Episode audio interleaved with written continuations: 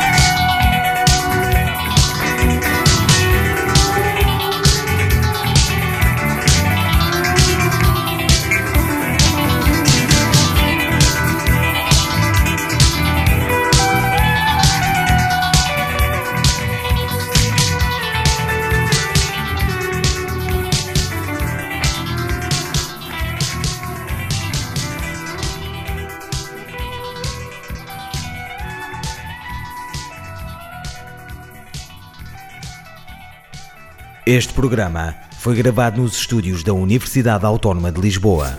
Todos os dias, João Santareno limpa o pó aos discos e passa um vinil. Este e outros programas disponíveis para ouvir e descarregar em radioautónoma.com.